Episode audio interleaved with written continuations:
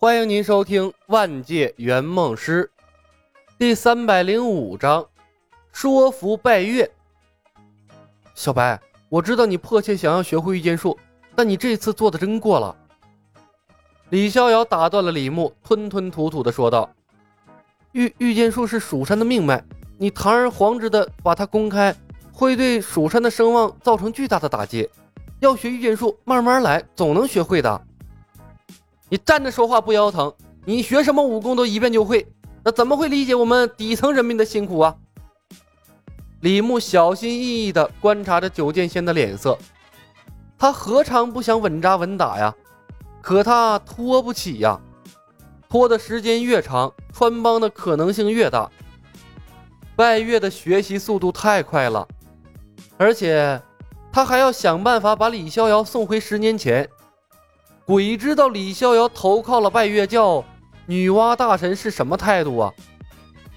拜月会不会让他代替李逍遥进行时空穿梭，验证时空穿梭的可能性，搜集实验数据？他已经招惹了拜月教和蜀山，不想再得罪女娲了。未来已经不可预测，充满了变数，所以御剑术必须速成，不然的话就代表着任务失败。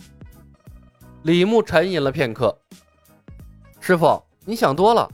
对于普通人来说，御剑术非常难学，即便他们得到了剑谱，也不一定能学成啊。但凡对御剑术有悟性的，可以学成的，都是我未来的蜀山弟子。毕竟我放出去的御剑术是残缺版的，想要完整版，要么来找我，要么上蜀山。不然的话，学会残缺版，也终身要受到蜀山的压制啊。他停顿了一下，换一种角度来说，这叫做文化输出和入侵。久而久之，天下人将只知蜀山派，而不知其他门派。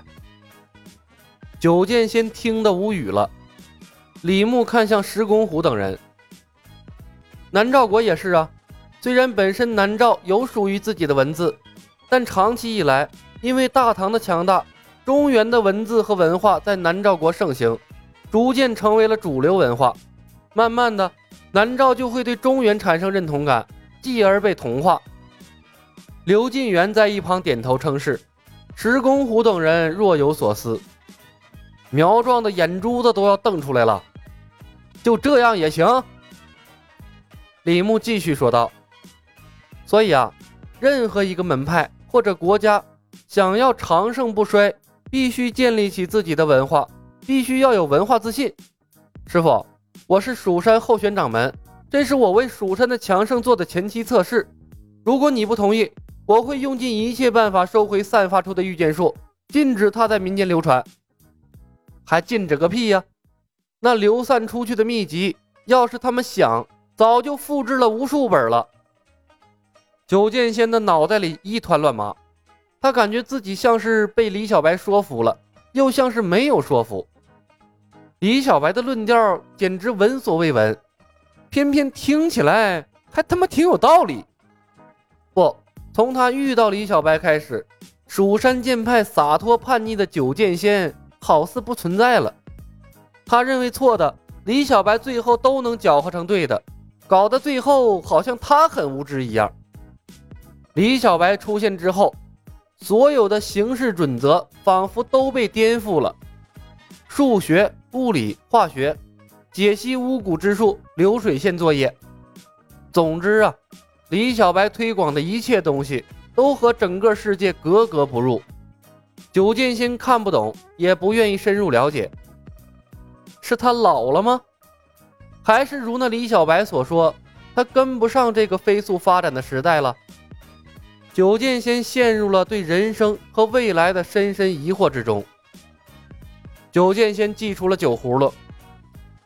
李小白，我不杀你，我会把南诏国发生的所有事情都告诉师兄，由他来定夺。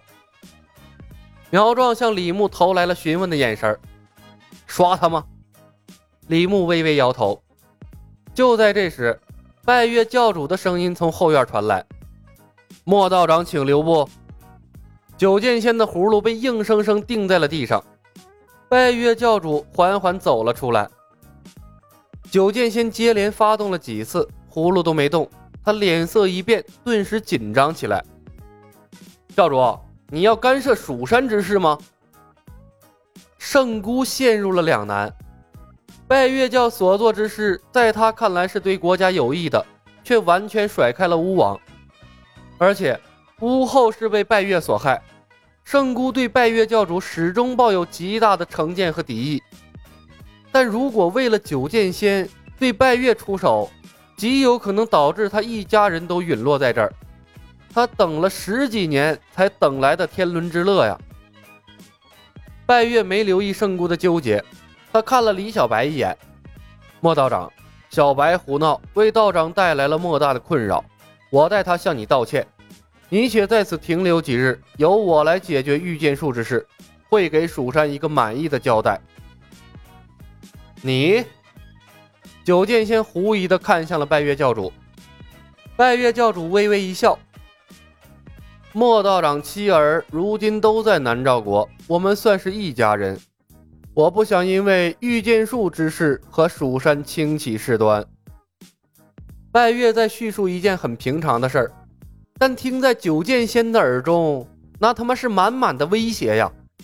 他转头看向眉头紧皱的圣姑，还有旁边没心没肺仍旧在和拜月扬手打招呼的阿奴，顿时犹豫了。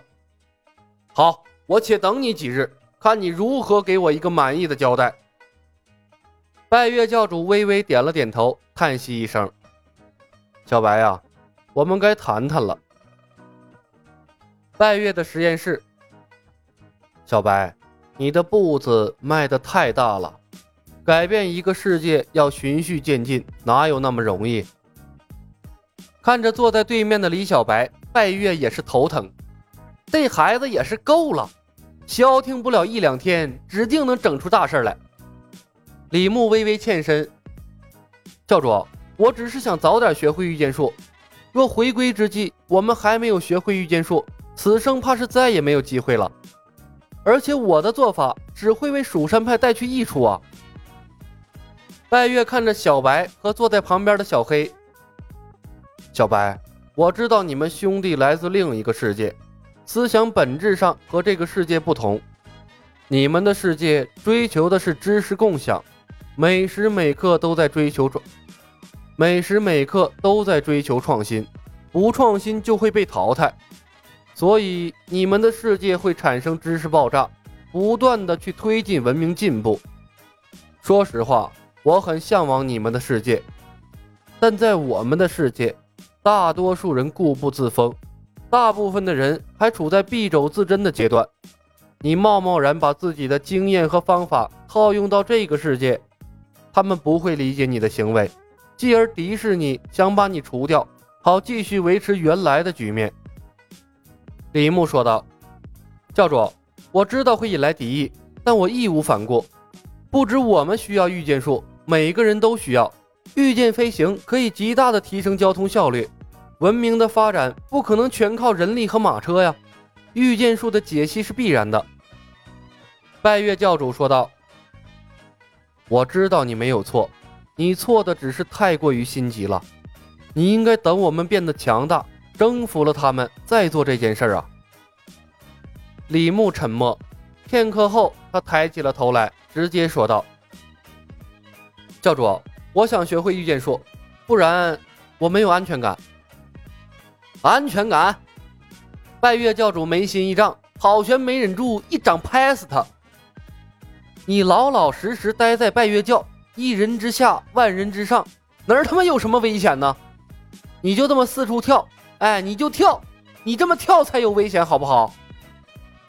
到底还是年轻啊，不知道掩饰自己的想法，做事情太过于急功近利，还是需要锻炼啊。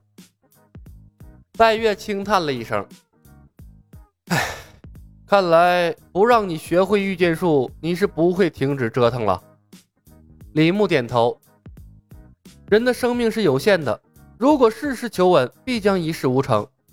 但凡有一分的可能性会成功我都会拼尽全力去做。苗壮钦佩的看着李牧一句话都插不上。拜月看着李小白仿佛看到了年轻时的自己。他点了点头。好我想办法帮你掌握御剑术。你是剑圣钦定的蜀山未来掌门蜀山的事儿你自己处理。本集已经播讲完毕感谢您的收听。喜欢的朋友们点点关注点点订阅呗谢谢了。